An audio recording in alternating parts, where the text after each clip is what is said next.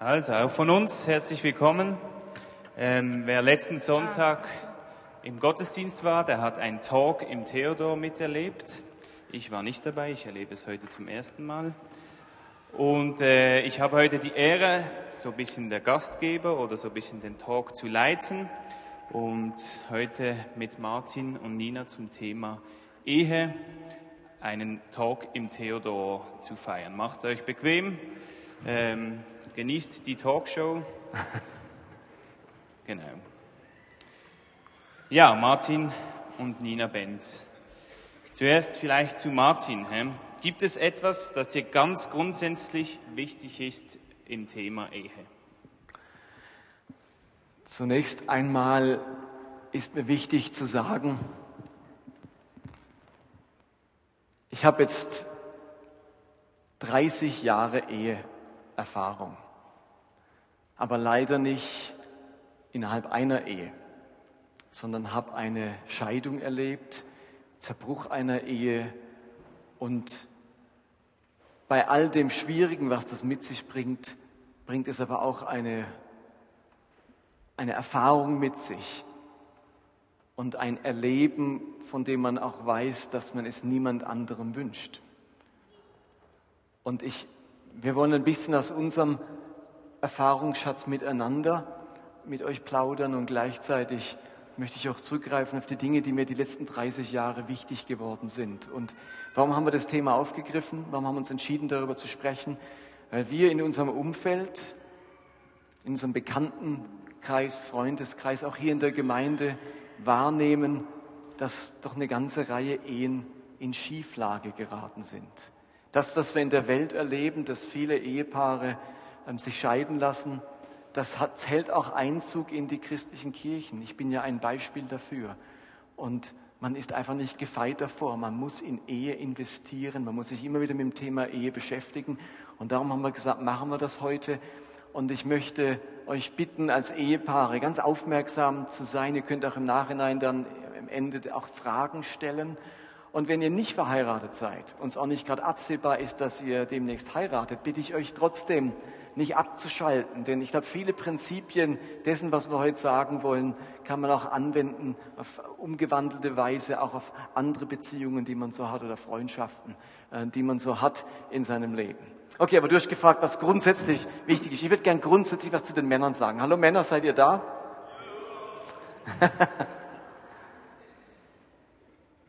ihr lieben Männer, ich sage euch was aus meiner Erfahrung, wo ich ziemlich falsch gemacht habe. Und ich möchte euch gerne das mitgeben, macht nicht den gleichen Fehler wie ich, nämlich bitte nehmt Eheprobleme ernst. Immer und wieder erlebe ich nämlich das gleiche Szenario und ich kenne es aus meinem eigenen Leben. Ehefrauen empfinden meistens wesentlich schneller Probleme in der Ehe als Männer.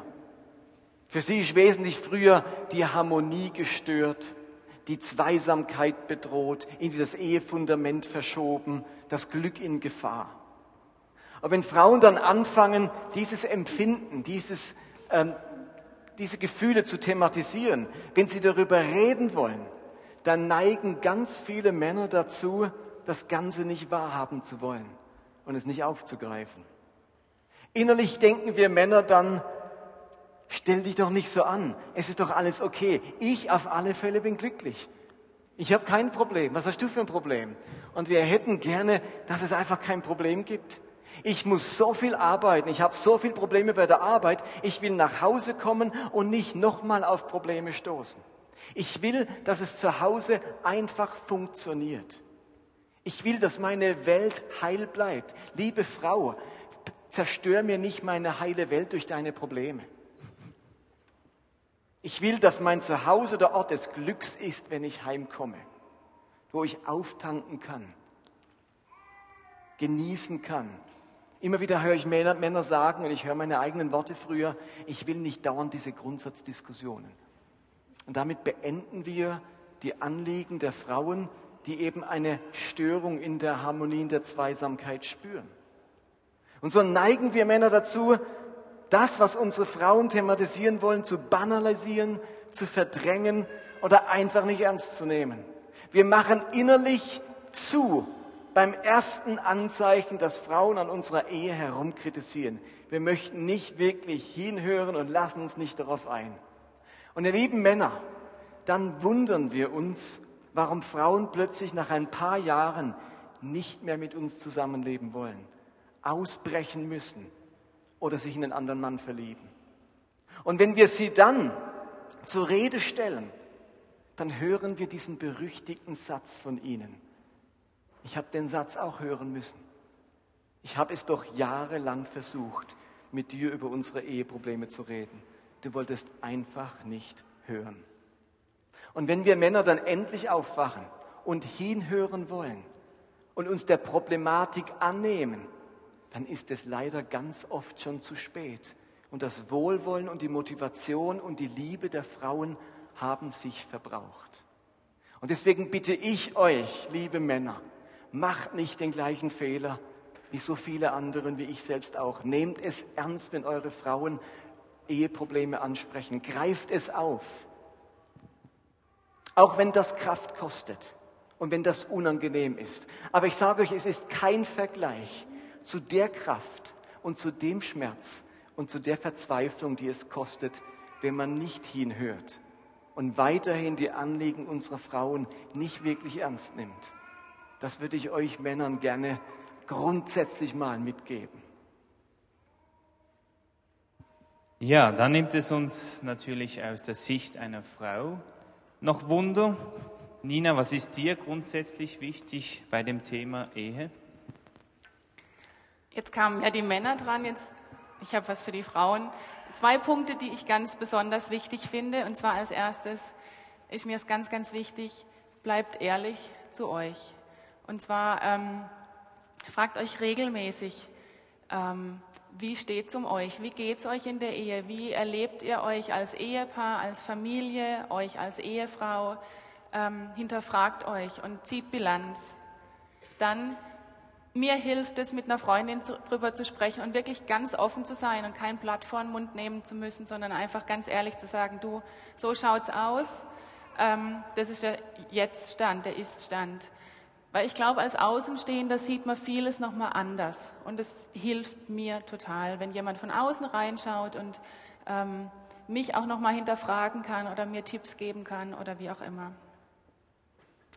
Ähm, genau, macht, zieht euch keine Masken auf, das finde ich ganz wichtig. Nicht ähm, auch im Alltagstrubel nicht einfach zu funktionieren, sondern immer wieder innezuhalten und zu sagen, hey, stopp halt, wie geht's mir? Weil das eine ganz wichtige Auswirkung auch auf die Ehe ist, wie ich als Frau, als Ehefrau ähm, bin, wie ich drauf bin, wie es mir geht. Und ich glaube auch, dass es sich schlussendlich dann doch recht, wenn man Theater spielt und wenn man lange den Schein versucht aufrechtzuerhalten und ähm, immer auch wieder runterspielt und sagt, nee, ist alles in Ordnung, es kommt schon, es wird, ähm, es ist alles gut. Ich glaube, dass im schlussendlich ähm, zahlt sich das nicht wirklich aus. Dann der zweite Punkt, ähm, ist für mich, lasst uns dranbleiben. Ich glaube, wir Frauen, wir müssen ganz, ganz auf unser Herz aufpassen. Ähm, wenn wir lange genug den Frust erleben, dass ähm, wir uns in der Ehe nicht verstanden fühlen, dass wir ähm, keine Zeit, kein Raum, keine Bereitschaft da ist für Gespräche, ähm, für Dinge klären, was Martin auch gesagt hat, ähm, dann fühlen wir Frauen uns relativ schnell ungeliebt. Wir funktionieren leider so, bei uns funktioniert ganz viel über Gespräche. Ähm, und schlussendlich passiert es dann doch irgendwann, dass unser Herz sich anderweitig orientiert, weil wir das, was wir eigentlich innerlich suchen, nicht bekommen in der Ehe. Und dann ähm, geben wir uns der Illusion hin, dass der Mangelzustand mit jemand anderen, anderen ganz besser wird ändert sich alles sofort und ähm, es wird einfach besser, was ja völliger Quatsch ist.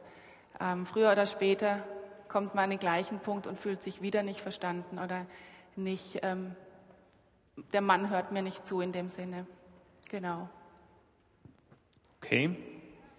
Was ist denn euer grundsätzliches Verständnis von Ehe? Das ein bisschen erläutern. Es gibt einen wunderschönen Vers im Alten Testament. Gleich im Schöpfungsbericht wird die Beziehung zwischen Mann und Frau beschrieben. Und dieser Vers, der ist uns altbekannt und wir würden diesen Vers gerne mit euch auseinandernehmen. Ich glaube, dort ist ein tiefes Geheimnis verborgen über die Ehe zwischen Mann und Frau.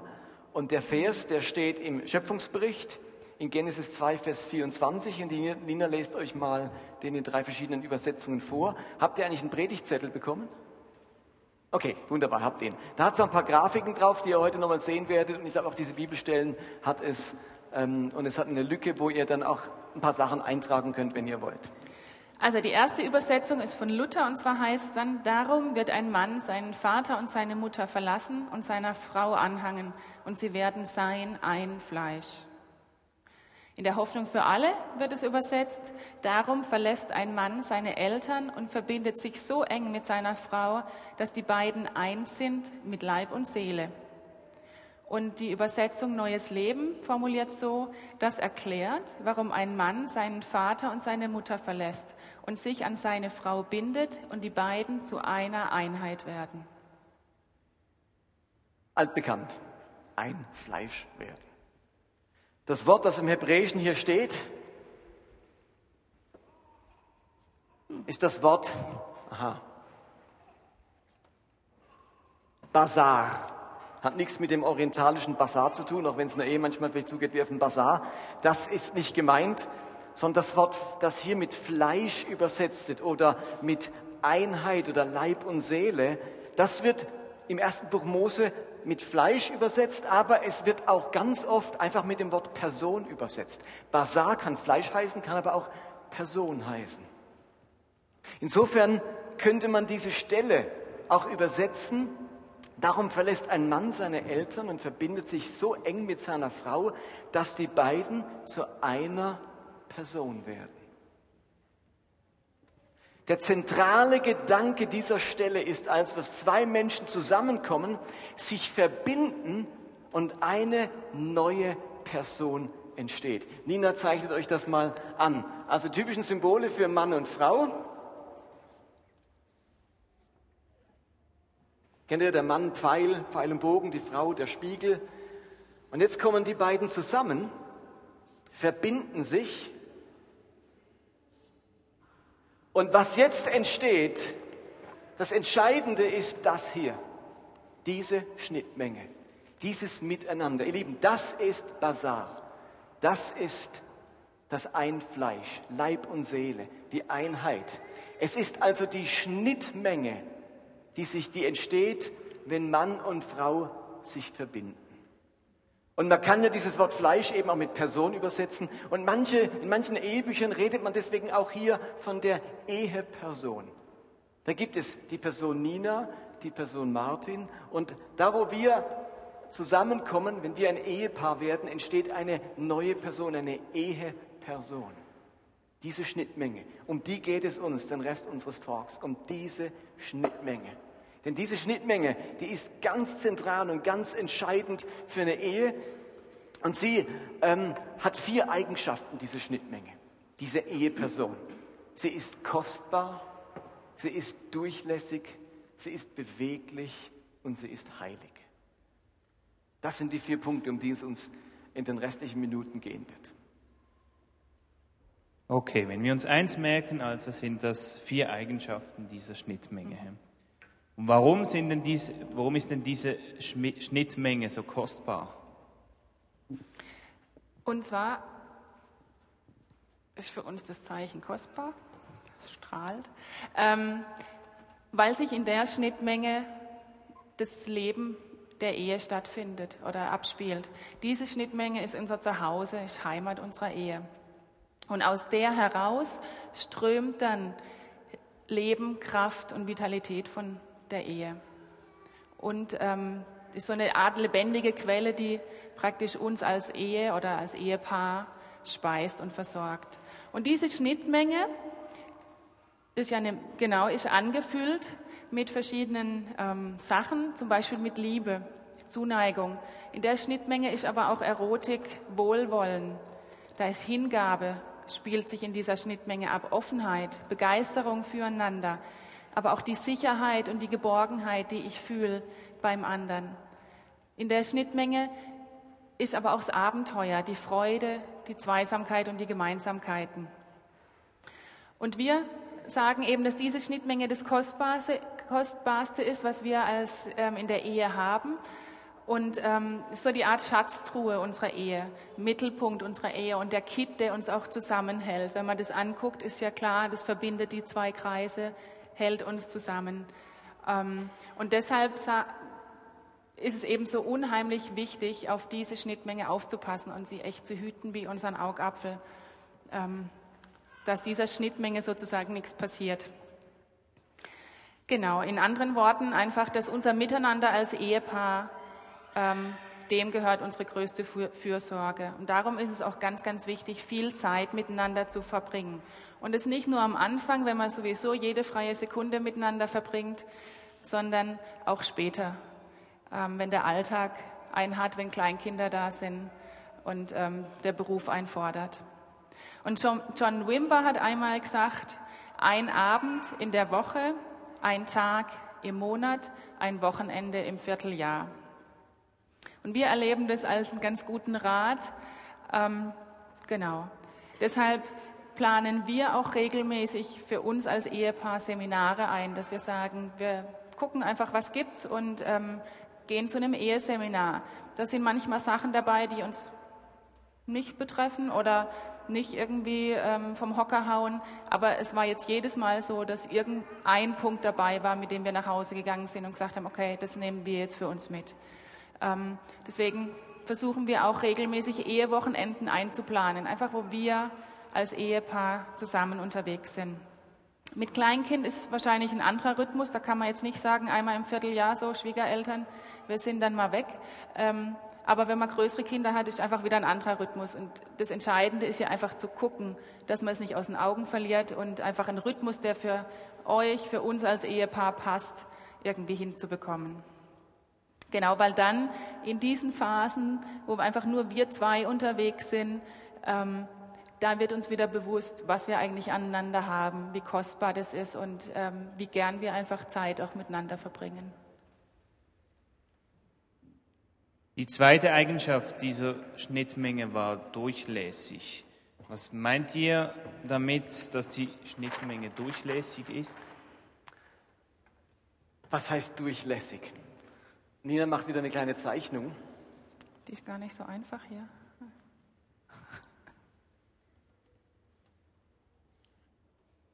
Also wir haben jetzt bewusst mal diese Schnittmenge, die dürfte eigentlich, hoffen wir, dass die mal noch größer wird. Sie ist ja auch beweglich, kommt noch gleich. Die haben wir jetzt als gestrichelte Linie dargestellt. Diese Schnittmenge zwischen Mann und Frau, die ist durchlässig. Wir dürfen also nicht denken, dass die so eine harte Schale hat, sondern ähm, da gelangt aus beiden Personen etwas in diese Schnittmenge hinein. Wir tragen etwas in unsere Eheperson, in unsere Schnittmenge hinein. Wir tragen uns selbst, unsere eigene Person in diese Schnittmenge. Und das, was ich in diese Schnittmenge hineintrage, das betrifft jetzt auch die andere Person. Das beeinflusst auch den Ehepartner. Es fließt von mir heraus in die Schnittmenge und von der Schnittmenge hinein in das Leben der anderen Person. Diese Schnittmenge ist nicht automatisch resistent gegen alle schlechten Einflüsse. Lieben, wenn ich schlechte Laune habe, dann fließt meine schlechte Laune hier rein.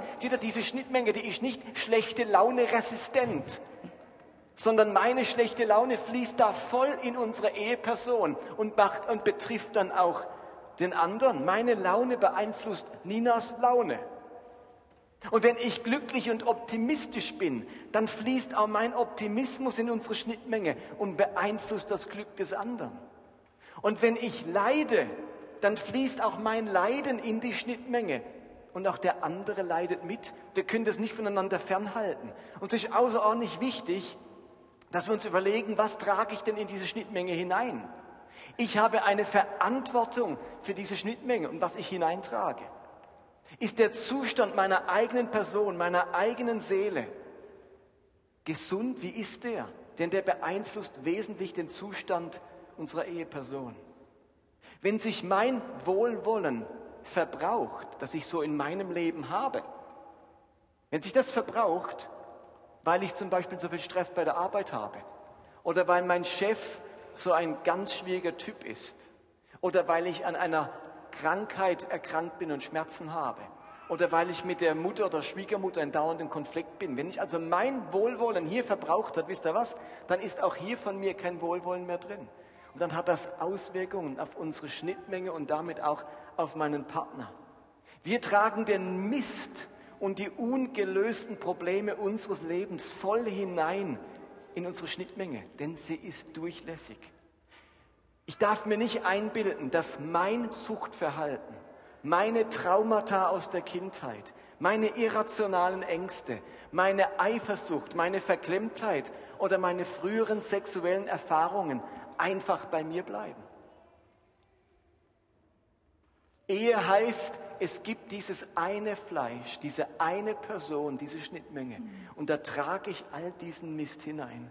Meine Geschichten, meine Altlasten, meine Herkunftsfamilie, mein Selbstwertgefühl, all das bringe ich mit in diese Schnittmenge und das beeinflusst auch den Ehepartner. Und darum ist es für eine Ehe so wichtig, dass beide an sich arbeiten, dass sie ihre persönlichen Problematiken, ihre Ecken und Kanten in den Griff bekommen, denn sie fließen in die Schnittmenge hinein. Wenn ich mich entwickle, wenn ich mich verändere, dann hat das unmittelbaren Einfluss auf den anderen. Denn ich trage diese Veränderung, die positive Veränderung ja auch in die Schnittmenge. Und deswegen stimmt der Satz, den wir immer wieder hören bei Ehepaaren, wenn einer sich ändert, kann der andere nicht derselbe bleiben. Denn das Ding ist durchlässig. Und ihr Lieben, wir dürfen nicht vom anderen erwarten, dass er andauernd unsere Schnittmenge rettet und von unserem Gift, das wir da hineinspülen, reinigt. Das ist unsere Verantwortung. Was trägst du in die Schnittmenge? Meine eigene Person ist in dem Moment wichtig. Und ich würde euch gern fragen, gebe euch das einfach mit, was trägst denn du gerade in eure Schnittmenge hinein? Frust, Pessimismus, Zorn, Hartherzigkeit, Distanz, Egoismus oder Fröhlichkeit, Zuversicht, Wertschätzung, Zuwendung, Wohlwollen. Was trägst du gerade in die Schnittmenge eurer Ehe hinein?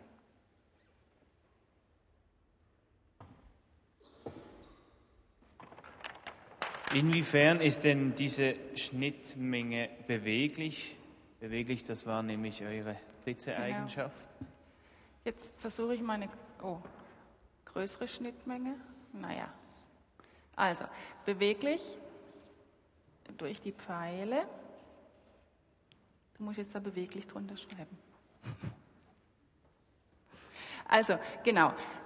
Die Schnittmenge ist eben nicht starr oder hat eine gewisse Größe, so, ähm, und so bleibt sie dann auch, sondern diese Schnittmenge, die kann kleiner werden oder auch größer werden.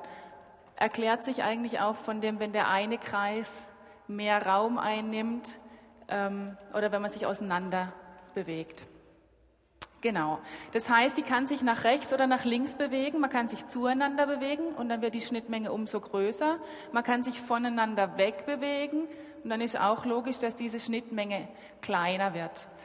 Ähm, und bis zu dem Punkt, dass man sich so weit voneinander wegbewegt und sich auseinanderlebt, wie das Wort so sagt, ähm, und getrennte Kreise wieder ist und keine Schnittmenge mehr hat. Und dann nennt man das auch Trennung oder Scheidung.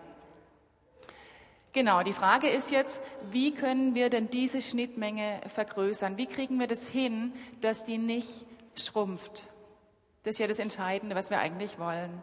Und im Allgemeinen kann man sagen, dass die Schnittmenge mit den Gemeinsamkeiten wächst. Das heißt, je mehr Gemeinsamkeiten wir als Ehepaar haben, umso größer ist auch die Schnittmenge, weil wir einfach mehr miteinander machen, mehr Zeit miteinander verbringen oder mehr Aktivität miteinander verbringen oder was auch immer. Genau, das heißt, ähm, wer also seine Schnittmenge vergrößern möchte, der tut gut dran, in Gemeinsamkeiten zu investieren. Das heißt, einfach in Zweisamkeit investieren und einfach viel Leben miteinander teilen. Und wie das konkret aussehen könnte, so ein paar Beispiele würden wir euch gern erzählen. Wie kann ich diese Schnittmenge also vergrößern? Wie bekomme ich mehr Gemeinsamkeiten? Und etwas, das wir versuchen, ist, das Miteinander und das Gemeinsame im Alltag zu entdecken und nicht nur auf spezielle Momente zu warten. Also wartet nicht, obwohl, ich, obwohl wir sehr gerne Ehewochenenden haben, aber wartet nicht nur bis zum Ehewochenende, bis man die Gemeinsamkeiten äh, vergrößern kann oder wieder in, äh, leben kann, sondern das Miteinander und das Gemeinsame im Alltag entdecken. Zum Beispiel beim Einkaufen. Und das Ganze, die Männer werden vielleicht sagen, komm, einkaufen, hör jetzt auf mit einkaufen, das soll die Frau machen, ich bleib daheim hocken. Ja, ja, dann braucht es halt immer mehr so spezielle Dinge, um das Gemeinsame zu leben. Wie wäre es, wenn man sagt, wir sehen Einkaufen nicht als leidige Pflicht, sondern als Zeit des Miteinanders? Außerdem haben wir dann jemanden zum Tragen. Auch ein Vorteil. Miteinander spezielle Lebensmittel entdecken, einen guten Wein, einen speziellen Käse, zusammen Kochpläne machen wir gehen ab und zu bewusst nach Frankreich einkaufen, dann laufen wir durch den Leclerc und denken, wow, was es hier alles hat. Warum nicht Hand in Hand durch die Regalreihen laufen und ein bisschen schmusen in der dunklen Ecke? Oder wir laufen immer wieder, machen wir Abendspaziergänge, laufen miteinander ins Dorf. Ein Abendspaziergang, ein Babyspaziergang jetzt. Wir gehen regelmäßig mit unserer Kleinen einfach spazieren. Jetzt könnte ich sagen, ich hocke daheim hinterm PC, sie läuft mit der Kleinen. Könnten wir so machen. Ist ja auch erlaubt. Aber wir haben uns gesagt, im Alltag die Gemeinsamkeit suchen, Dinge gemeinsam tun, miteinander zum Rhein runterlaufen, wir wohnen nicht weit vom Rhein weg, ähm, dabei quatschen, Herz und Gedanken teilen. Und warum nicht solche Sofazeiten machen, Feierabendzeiten? Ihr kommt nach Hause, ihr Männer, Frauen arbeiten ja auch oft, vielleicht kommen auch Sie nach Hause, ihr kommt beide nach Hause, wie auch immer. Und dann wendet man sich einander zu, man lässt sich aufeinander ein. Wir haben ein nettes Sofa im Wohnzimmer und dort hocken wir uns dann erst einmal hin und erzählen uns vom Tag. Und dabei kann man sich wunderbar kraulen oder kraulen lassen. Und ja, man muss ein wenig Energie aufwenden fürs Gespräch, wenn man vielleicht den ganzen Tag schon geredet hat. Und wisst ihr was? Wir haben abgemacht, es gibt Tage, da habe ich so viel geredet, da hatte ich so viele Termine im Büro, dass ich keine Lust habe, daheim jetzt nochmal groß zu reden. Aber wisst ihr was? Dann sage ich das. Dann sage ich der Nina, ich kündige dann mein Schweigen an, damit sie es richtig einordnen kann. Denn wenn ich es nicht ankündige, denkt sie, habe ich was falsch gemacht? Ist er sauer auf mich? Hat er was erwartet, wo ich es nicht geboten habe? äh, hätte ich gleich, was weiß ich, im Miniröckchen dastehen sollen und ich bin im, im Schurz oder was weiß ich. Also habe ich was falsch gemacht? Ich kündige mein Schweigen an und sage, ich brauche jetzt einen Moment, wo ich einfach runterkommen kann. Äh, aber dann weiß sie, wie sie es einzuordnen hat. Ein anderer Punkt, Highlights teilen, ähm, verändern, so verändernde oder prägende Erlebnisse, die vergrößern auch unsere Schnittmenge. Es könnte jetzt, wie Fischers das machen, ähm, eine herausfordernde Zeit in den Slums in Manila sein, aber es ist was Gemeinsames. Das schweißt zusammen, wenn man gemeinsam Durchfall hat und genau. ähm, ihr wisst, was ich meine. Wir beide lieben es absolut, gemeinsam zu reisen. Reisen ist jetzt schwierig ähm, oder nur noch bedingt möglich, aber dann machen wir eben Wochenend solche Ausflügchen, fahren in irgendeine Straußi, gehen spazieren, wandern und danach gehen wir da fein essen. Und ähm, wir genießen das total, einfach Zeit miteinander, was gemeinsam erleben. Es könnte jetzt ja auch eine Konferenz sein, auf die man gemeinsam fährt. Man kann auch einfach nur daheim God Stories äh, teilen. Was habe ich heute erlebt mit Gott? Was ist mir in der stillen Zeit wichtig geworden? Das ist doch mein Herz, das bewegt mich doch. Und da erlebe ich doch vom, vom Martin, was ihn bewegt, was in ihm vorgeht, was für Erfahrungen er gerade mit Gott macht oder ich mit Gott mache. Oder wir haben ein Highlight geteilt vor ein paar Tagen. Mein Sohn war bei uns zu Hause und er hat sein Rennrad mitgebracht. Und er meinte, dass wir es garantiert nicht schaffen, mit dem Rennrad auf den Rührberg hochzufahren. Das ist ein ziemlich steiler Berg bei uns, 15 Prozent Steigung, wurde auch schon ein Weltrekord aufgestellt, die meisten Höhenmeter in 24 Stunden. Ist also ein berüchtigter Berg und er meinte, kommen wir nicht hoch. Und dann beide, haben wir beide gesagt, hey, hey hallo, natürlich kommen wir da hoch. Und haben den Battle miteinander aufgenommen. Da sind wir dorthin gepilgert, an den Fuß des Rührbergs Und ähm, ich habe meinem Sohn seine Klickschuhe angezogen und wir haben also gesagt, wir machen ein Battle. Wer kommt weiter? Ähm, das war so ein Highlight. Sollen wir auch erzählen, wie es ausging? Interessiert euch das? Ja, bitte. Also ich fuhr hoch und auf der Hälfte der Strecke habe ich schlapp gemacht. Ich habe mir die Lunge rausgeatmet. Ähm, dann bin ich auch noch auf die Straße gestürzt, weil ich den Klickschuh nicht rausbekommen habe. Also ähm, habt ihr alles nicht mitbekommen, denn sie standen unten am Fuße des Berges und dann kam ich wieder runter und dann hat Nina gedacht. Das schaffe ich nie. Völlig hochgepokert. Beim Benaya dann gleich, du Benaya, ich schaffe das nicht. Wir haben uns völlig falsch eingeschätzt, mal die Messlatte wieder tiefer gehalten, äh, versucht zu halten. Dann bin ich da losgefahren und eigentlich musst du das erzählen. Ihr werdet es nicht glauben. Ich dachte, wo bleibt sie? Also braucht die so langsam, um die halbe Strecke zurückzulegen, bis sie nach einer Viertel, ne, 20 Minuten wieder runterkam und hat es bis ganz oben auf den Rührberg geschafft. Äh, das war, ich bin ganz stolz auf meine Frau. Der Ehrgeiz hat mich dann gepackt. Babypause und nichts mehr gemacht. Können wir jetzt nicht auf uns sitzen hoch. lassen. Ähm, das war so ein Highlight, zumindest ja. für Sie. Auf alle Fälle haben wir etwas gemeinsam gemacht. Wir nehmen so eine Challenge auf, aus dem Alltag ein paar Highlights herausmachen. Etwas, das wir noch versuchen, um diese Schnittmenge zu vergrößern, ist, wir versuchen geistlich, spirituell, intellektuell auf derselben Seite zu bleiben. Wir wollen uns gemeinsam entwickeln. Wir möchten an gleichen Themen dran sein. Wir möchten zusammen mit Gott unterwegs sein. Wir wollen ein gemeinsames geistliches Leben pflegen. Wir haben uns entschlossen, immer wieder gleiche Bücher zu lesen. Das gibt uns Gesprächsstoff miteinander. Oder wir hören die gleichen Podcasts, wir lesen die gleiche Tageszeitung, wir lesen die gleichen Blogs. Und somit bleiben wir auf derselben Seite. Und ich habe in meiner ersten Ehe erlebt, wie das auseinanderging. Ich habe mich mit den Themen beschäftigt, meine erste Frau mit den Themen. Und plötzlich war man nicht mehr auf der gleichen Seite geistlich. Man hat sich unterschiedlich entwickelt. Es haben einen unterschiedliche Dinge begeistert und geprägt. Wir wollen gemeinsame Haltungen entwickeln, zum Beispiel zum Thema Flüchtlinge. Dazu müssen wir im Gespräch sein. Wir haben uns angewöhnt, jeden Abend vor dem Schlafengehen gemeinsam zu beten. Hat in meiner ersten Ehe nicht stattgefunden. Ähm, und das ist so schnell, dass das nicht stattfindet. Wir haben gesagt, das mache ich, das wollen wir besser machen. Und dann beten wir zusammen abends, bevor wir ins Bett gehen. Manchmal beide, manchmal nur einer, ähm, je nach Müdigkeitszustand. Äh, oder gemeinsame Hobbys und Kurse pflegen. Wir wollen auf derselben Seite bleiben sozusagen, damit sich unsere Gemeinsamkeiten erhöhen. Genau, weil unser großes Ziel ist ja, dass diese Schnittmenge größer werden soll. Mit größer werden heißt jetzt nicht, dass ich persönlich, Nina, mich einfach ausbreite und mehr Raum einnehme, ähm, sondern je mehr Raum und Platz ich einnehme mit meiner Entfaltung, ähm, umso kleiner wird unsere gemeinsame Schnittmenge. Ich verdränge dann praktisch unsere gemeinsame Schnittmenge. Und ähm, wer eben eine große Schnittmenge, eine starke Eheperson haben möchte, der muss sich selber einfach zurücknehmen. Da geht es dann nicht um mich, sondern ähm, genau. Unser gemeinsames Ziel ist es, dass diese Schnittmenge, unsere Eheperson, ähm, dass dieses kostbare Miteinander vergröß sich vergrößert und sich ausdehnt. Das heißt, wir wollen aufeinander zugehen ähm, und uns nicht voneinander wegbewegen. Diese Schnittmenge, wie gesagt, ist ja beweglich. Das heißt, die Frage, in welche Richtung bewegt sich eure Schnittmenge?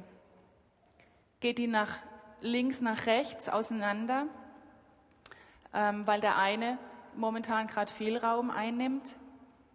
Wird sie kleiner, weil ihr euch immer stärker voneinander distanziert und immer weniger gemeinsam macht oder gemeinsam habt? Oder wird sie größer, was ja der Idealfall ist, weil ihr euch täglich aufeinander einlasst, Gemeinsamkeiten pflegt und das Leben und den Alltag miteinander teilt?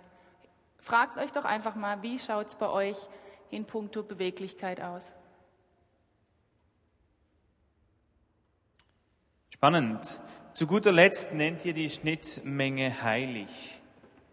Was bedeutet dies? Diese Schnittmenge ist heilig. Was heißt das? Ui.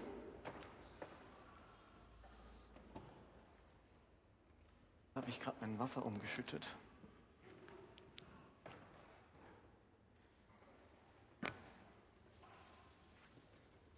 So, Das Wort heilig, wenn wir sagen, diese Schnittmenge ist heilig, heilig bedeutet abgesondert, jemand zu eigen, jemand zugeordnet. Das heißt eigentlich heilig.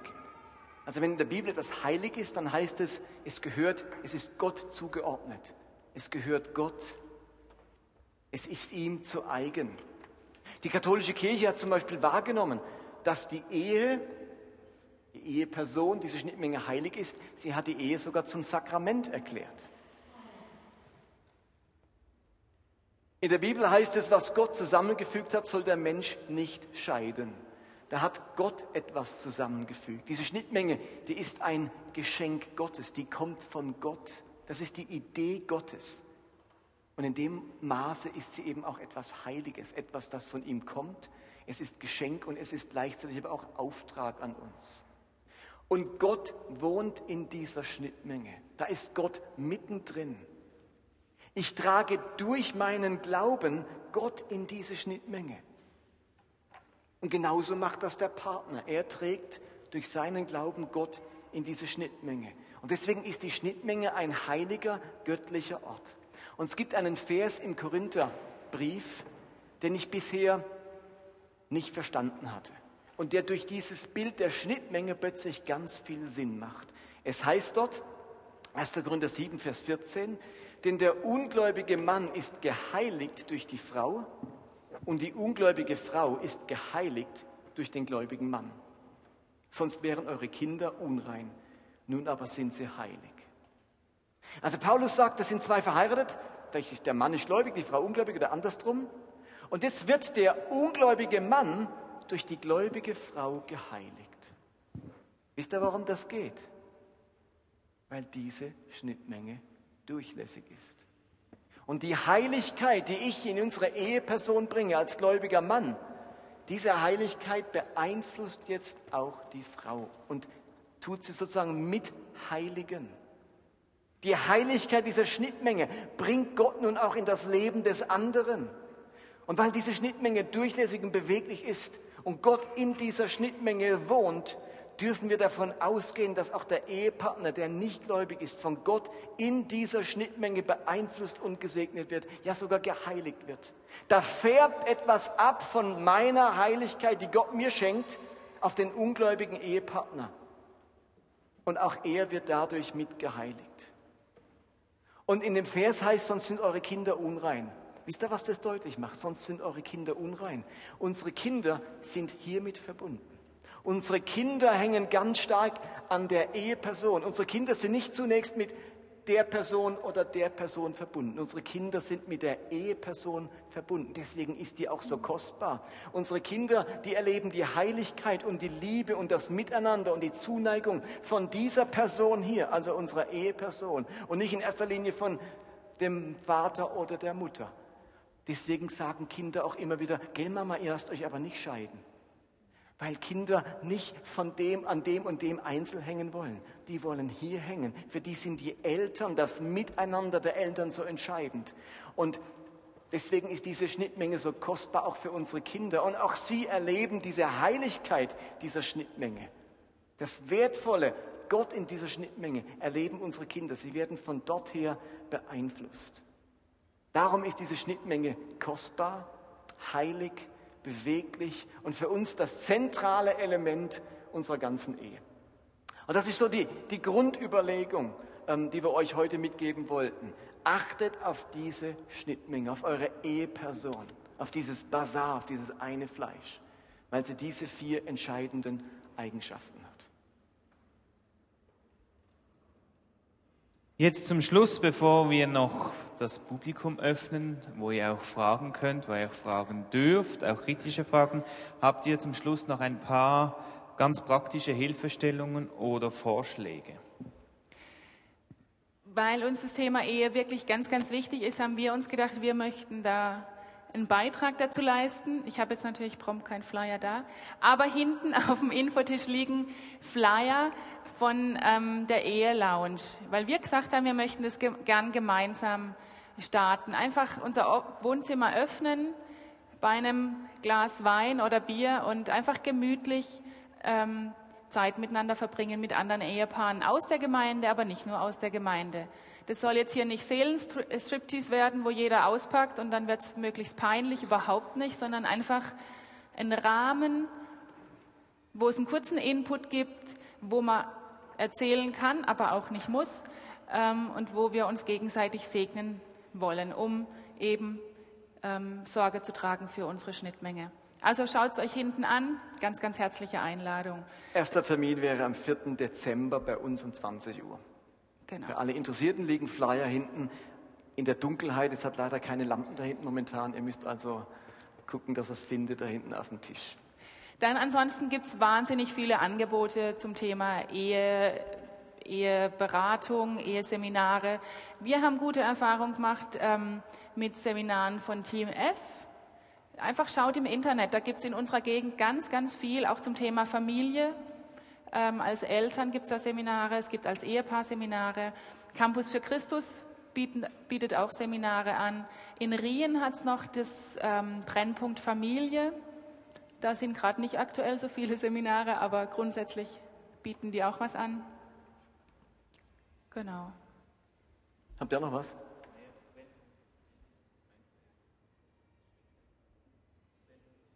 Meierhof in Rien hat, glaube ich, jetzt den bald. Über Kleinkinder. Okay, etwas über Kleinkinder. Also, Sie machen immer wieder Seminare. Auf der Homepage ist leider nicht ganz aktuell. Ähm, aber Familie Linder aus Rien leitet das und da findet man auch Sachen zum Thema Ehe. Und ähm, genau, wir würden jetzt euch das Mikrofon geben. Ihr dürft einfach Fragen stellen. Und ähm, im Anschluss, wenn dann die Lobpreisband auf der Bühne ist, würden wir einfach auch gern für Ehepaare beten und uns gegenseitig segnen, euch segnen. Das heißt, das Gebetsteam wäre dann nachher während dem Lobpreis hinten. Wir wären auch hinten, um einfach Gott noch mit reinzunehmen und ihn um seinen Segen bitten. Aber jetzt dürft ihr erst mal fragen.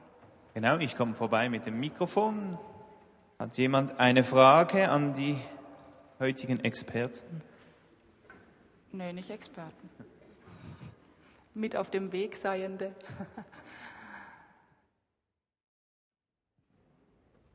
Mir hat bei euch ein bisschen das Thema Ergänzung gefehlt, weil eben man ergänzt sich ja auch als Ehepartner. Man eben, man, es fehlt ja etwas, wenn der weg ist. Wie ist es bei euch so? Wir haben viele Gemeinsamkeiten, aber trotzdem sind wir in vielem oder in einigem unterschiedlich und ergänzen uns dadurch sehr gut, wobei wir beide uns auch schon wichtig ist, dass wir mehr Gemeinsamkeiten haben als Unterschiede. Also ähm, genau, dass wir eben das nicht aus den Augen verlieren ähm, und uns auch immer, immer wieder auf die Gemeinsamkeiten besinnen. Und ähm, die Unterschiede sind schon reizvoll und ergänzen und bereichern, aber je mehr die Unterschiede da sind, umso mehr trifft dich ja auch voneinander weg oder ähm, wird es dann halt schwieriger, auch wieder einen gemeinsamen Punkt auch zu finden. Also Ergänzung ist was Wichtiges. Aber Ergänzung hat, wie du gesagt hast, die Problematik, dass es eine Unterschiedlichkeit darstellt, die auch eine Reibungsfläche ist. Also das Andersartige, dass der das so gut kann und ich kann das nicht oder dass dem das gelingt, was mir nicht gelingt, das, das ist auch eine Reibungsfläche. Und es braucht enorm viel auch Gemeinsamkeiten, damit das Platz hat und nicht irgendwie ähm, problematisch wird. Man sagt ja oft, Gegensätze ziehen sich an. Also man verliebt sich ganz oft in den gegen, ins Gegenteil. Und das, was andersartig, man denkt, das ist faszinierend. Also, die hat, strahlt so eine Ruhe aus. Ich bin so ein Hibbelicher und das ist so eine Ruhe hier oder was auch immer es ist. Und dann fasziniert einen das, man verliebt sich, aber auf Dauer empfinde ich dann diese Ruhe als Hibbelicher langweilig. Oder so andere Beispiele, wo die Unterschiedlichkeit auf Dauer anstrengend wird. Also ich garantiere euch, Unterschiedlichkeit verbraucht Wohlwollen. Gemeinsamkeiten schaffen Wohlwollen. Aber es wäre nicht sinnvoll, nur Gemeinsamkeiten zu haben. Es braucht auch die Unterschiedlichkeiten, die Ergänzungen, aber in dem Maße, dass es nicht mein ganzes Wohlwollen aufzehrt. Aber natürlich ist es schön, wenn dann jemand auch was kann, das mir nicht gelingt, auch gerade in der Ehe, in der Erziehung mit der Kinder. Wenn dann jemand vielleicht was mitbringt, wo mir fehlt. Und dann bin ich so froh, dass der andere das kann und meine Kinder dann auch keinen Mangel haben in der Erziehung und in der Begegnung, weil der andere das mitbringt.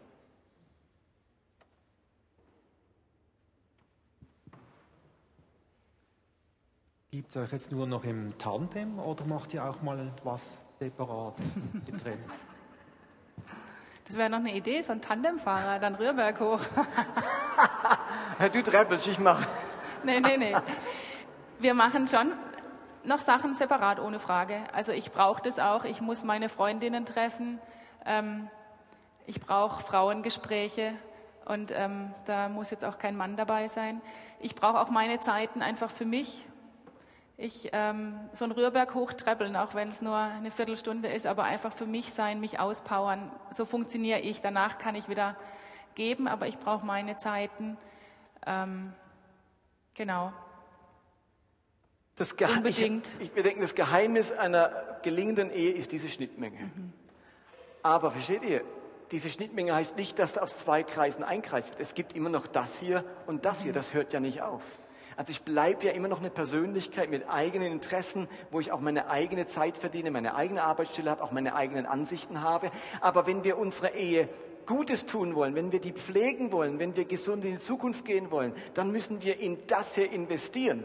Die Fliehkräfte des Lebens, die Zentrifugalkräfte des Lebens bewirken nämlich eines, dass das immer kleiner wird, dass man sich auseinander bewegt. Dem müssen wir entgegenarbeiten. Das geschieht von ganz alleine. Da müsst ihr euch überhaupt nicht anstrengen, dass die Schnittmenge kleiner wird. Muss man nichts dafür tun. Passiert von ganz alleine. Ich muss also investieren, dass uns diese wichtigen Elemente aus der die, die Quelle unserer Ehe, ähm, die, die Kraftquelle unserer Ehe, dass die gesund bleibt. Aber es bleibt immer noch da, ein Teil vom Kreis und da ein Teil vom Kreis. Ich halte sogar für ungesund, wenn das eins würde. Wenn ich mich völlig auflöse in der Beziehung, wäre auch ungesund. Äh, es braucht die eigene Persönlichkeit, damit es eine Schnittmenge geben kann. Eine letzte Frage, haben wir noch Zeit? Ich hätte eine Frage bezüglich Gleichberechtigung in der Ehe. Und zwar, Martin, du bist der Gemeindeleiter, du hast Visionen, Beruf, was dich ausmacht, was dich glücklich macht.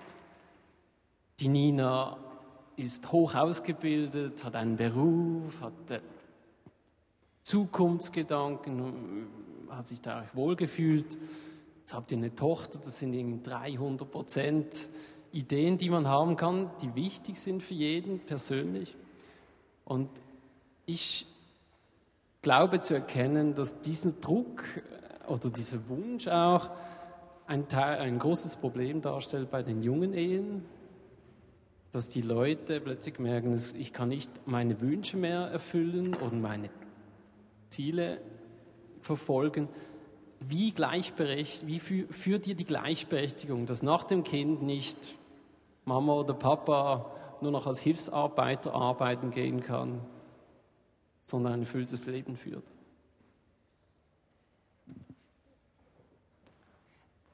Ich würde sagen, dass wir eine sehr gleichberechtigte Ehe haben. Ich empfinde gerade nicht, dass ich, ich genieße es gerade total daheim zu sein.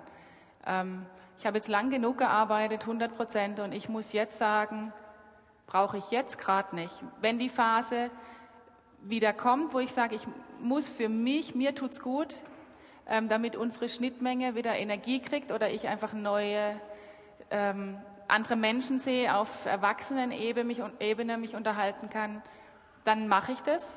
Aber jetzt gerade empfinde ich es nicht so. Und ich glaube, da gibt es kein Geheimrezept, sondern das ist nach Ehepaar unterschiedlich, wer das Bedürfnis hat. Ähm, phasenweise sicher auch. Beim, ich gehe davon aus, dass bei mir auch irgendwann die Phase kommt, dass ich denke, oh, mir fällt daheim die Decke auf den Kopf, ich muss jetzt wieder mich hier irgendwie selbst verwirklichen und auch meine Bestätigung in einem anderen Umfeld zu kriegen und nicht nur beim Windelwechseln und äh, Putzen und genau. Ähm, ja. Okay, wir haben noch zwei Minuten, glaube ich, von der Uhrzeit. Ich sage auch noch kurz was dazu. Was du ansprichst, ist das Thema Selbstverwirklichung. Ich habe Wünsche, Träume, Ziele, Visionen. Inwieweit kann ich die verwirklichen? Und vor allem, wenn ein Kind kommt, muss einer darauf verzichten. Selbstverwirklichung ist wichtig für die Gestaltung unserer Persönlichkeit. Aber Selbstverwirklichung kann auch zum Hindernis für die Verwirklichung dieser Schnittmenge werden. Also je stärker ich Raum einnehme und mich verwirklichen muss, desto mehr geht es auf Kosten des Gemeinsamen. Also muss ich das gut abwägen.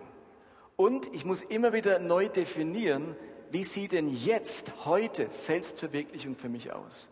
Und da hat Nina für sich jetzt wahrgenommen, Selbstverwirklichung heißt für sie jetzt vor allem Mutter sein, denn diesen Teil ihrer Persönlichkeit hat sie bisher noch gar nicht verwirklicht.